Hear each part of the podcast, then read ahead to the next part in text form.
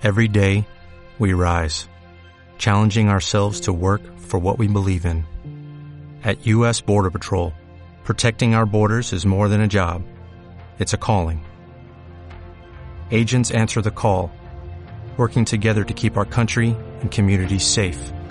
If you're ready for a new mission, join U.S. Border Patrol and go beyond. Learn more at cbp.gov/careers.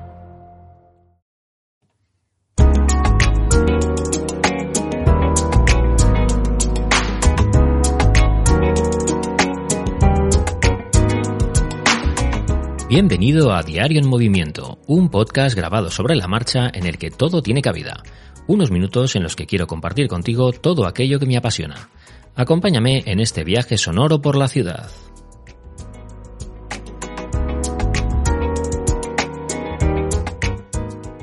Buenos días y feliz, feliz jueves. Bueno, ya estamos cerquita del fin de semana, ya nos vamos acercando poco a poco y estamos en el mes de diciembre, Noviembre, por Dios. ya, no sé ni el mes, ya no sé ni el mes en el que estoy. Estamos en el mes de noviembre, todavía nos queda todo noviembre, todo diciembre para acabar el año. Eh, estamos en el mes 11, no en el 12, por Dios, todavía nos queda tiempo. Bueno, hoy me apetecía hablaros sobre eh, una serie que tiene muchísimo que ver con la serie de la que solé la semana pasada, con Frasier, y de la que ya os mencioné alguna cosita, que es Cheers. Bueno, eh, Cheers es una serie que se dio en los años 80 y que fue también muy muy exitosa. No tuvo muchas temporadas, pero bueno, fueron temporadas bien llevadas. La verdad es que, bueno, la trama dentro de un bar, bueno, da de sí un poco lo que da de sí. Sí que es cierto que pasaron diferentes personajes y que los personajes se les coge mucho cariño porque son muy entrañables y las situaciones pues pueden ser muy divertidas, pero las tramas dentro de un lugar tan concreto como un bar, bueno, pues eh, yo creo que están bien hasta donde están. Es decir, que no se puede alargar tampoco muchísimo más la trama porque no hay mucha más trama, ¿no? Cheers es una serie que, bueno, partía de la premisa de que un, eh, un antiguo jugador de béisbol muy, muy famoso, que había tenido problemas con el alcohol, eh, bueno, pues había terminado su carrera de jugador profesional y decide montar un bar, ni más ni menos. Decide montar un bar para servir copas. Eh, algo que, bueno, pues para un exalcohólico, eh, bueno, pues es todo un reto, ¿no? De hecho, a él en la serie se le ve bebiendo agua todo el tiempo, botellines de agua. Pero, eh, bueno, pues él había pasado mucho tiempo en bares y al final decide, pues, crear su propio bar.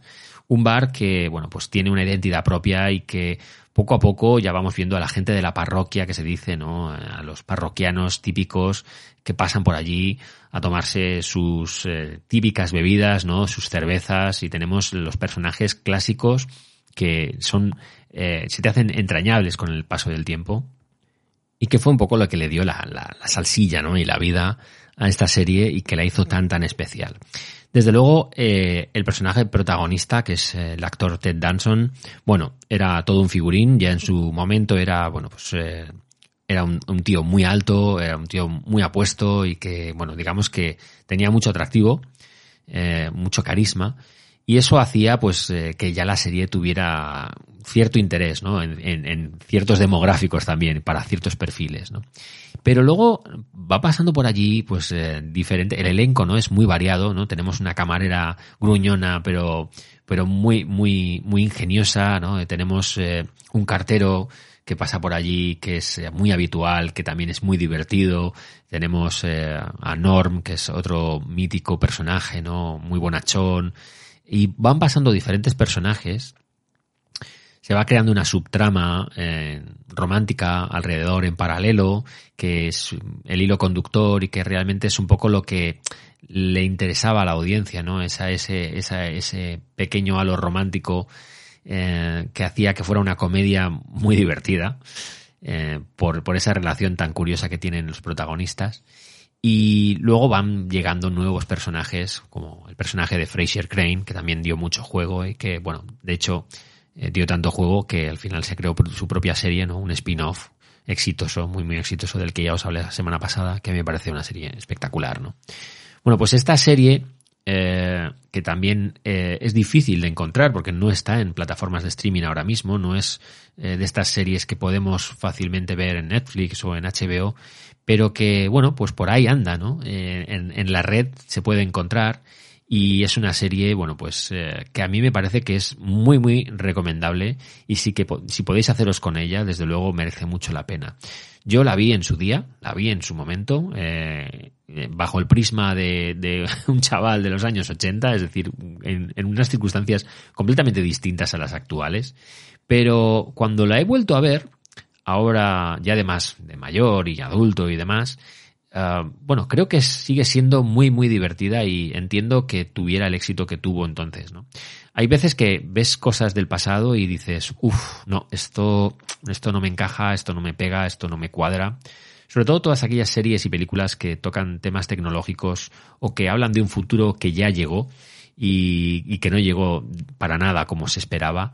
En ese caso, pues eh, está claro que que las ficciones no soportan bien el paso del tiempo. Pero en otros casos, cuando de lo que se habla y de lo que se trata es de relaciones personales y bueno, pues lo enmarcas dentro de, la década en la que estaban, ¿no? Eh, grabadas y ambientadas, en este caso los años 80.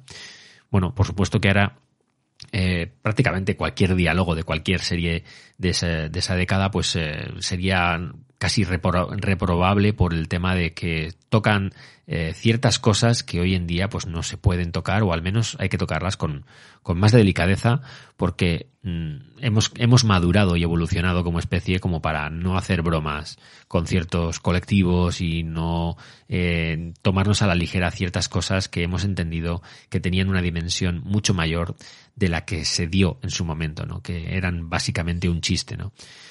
ya no estamos en esa etapa ¿no? de, reírnos de, ciertas cosas, pero hay otras cosas, hay otras tramas, hay otras, eh, otros guiones que fueron muy interesantes e inteligentes.